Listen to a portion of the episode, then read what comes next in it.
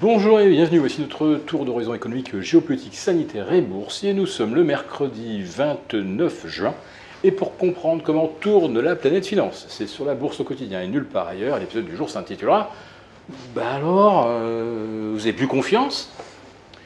Ouais, la séance de mardi euh, à Wall Street, elle a été bien plombée par l'indice de confiance des ménages américains retomber non pas au plus bas depuis euh, la crise du Covid, les confinements, non, on est carrément retombé au plus bas du 21e siècle.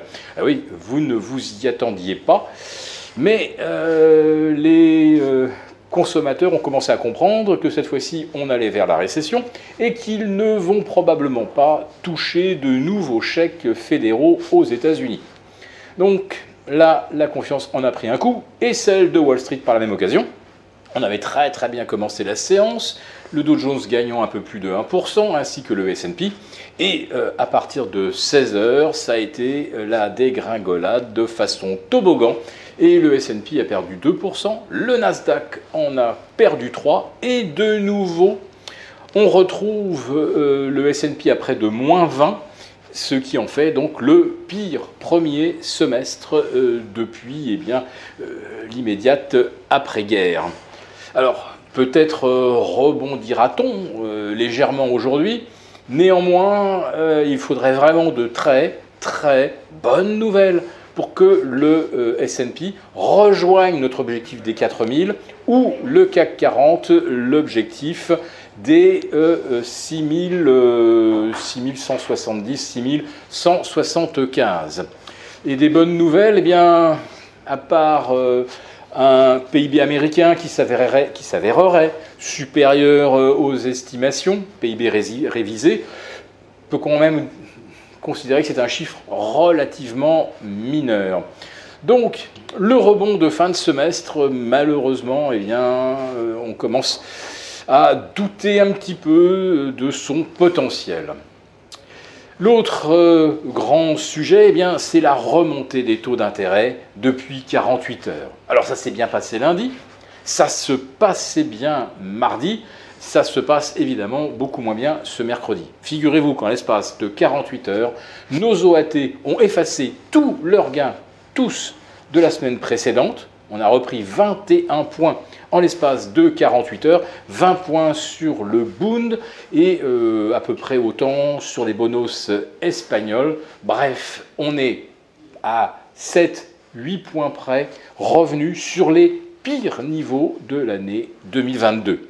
Alors, quand les marchés vont devoir réévaluer la situation début juillet, à la lumière des premiers trimestriels qui seront publiés, Imaginez, imaginez comment les analystes vont devoir jongler entre le ralentissement économique, la hausse des taux et la hausse des coûts de production.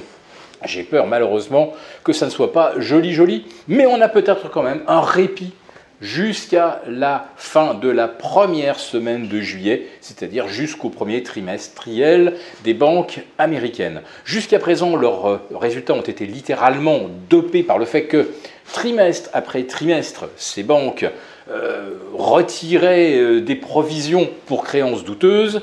Là, je ne vois pas comment elles vont pouvoir continuer effectivement de retirer des sommes mise en, garantie, alors qu'on s'en va probablement vers une explosion des défauts sur les créances hypothécaires et pour les entreprises zombies qui ne sont plus soutenues ni par les banques centrales ni par leurs banquiers, eh bien, euh, j'ai peur que le début de l'automne ne se solde par un véritable carnage. Le carnage chez les zombies, bon, ça, fait un bon, ça ferait un bon film, euh, un bon titre de film d'horreur. Malheureusement, euh, à la bourse, ça risque également d'être l'horreur. Et je le rappelle, depuis plus d'un mois déjà, nous assistons à un phénomène que nous avons du mal à expliquer. Nous sommes un petit peu euh, à court euh, d'exemples, euh,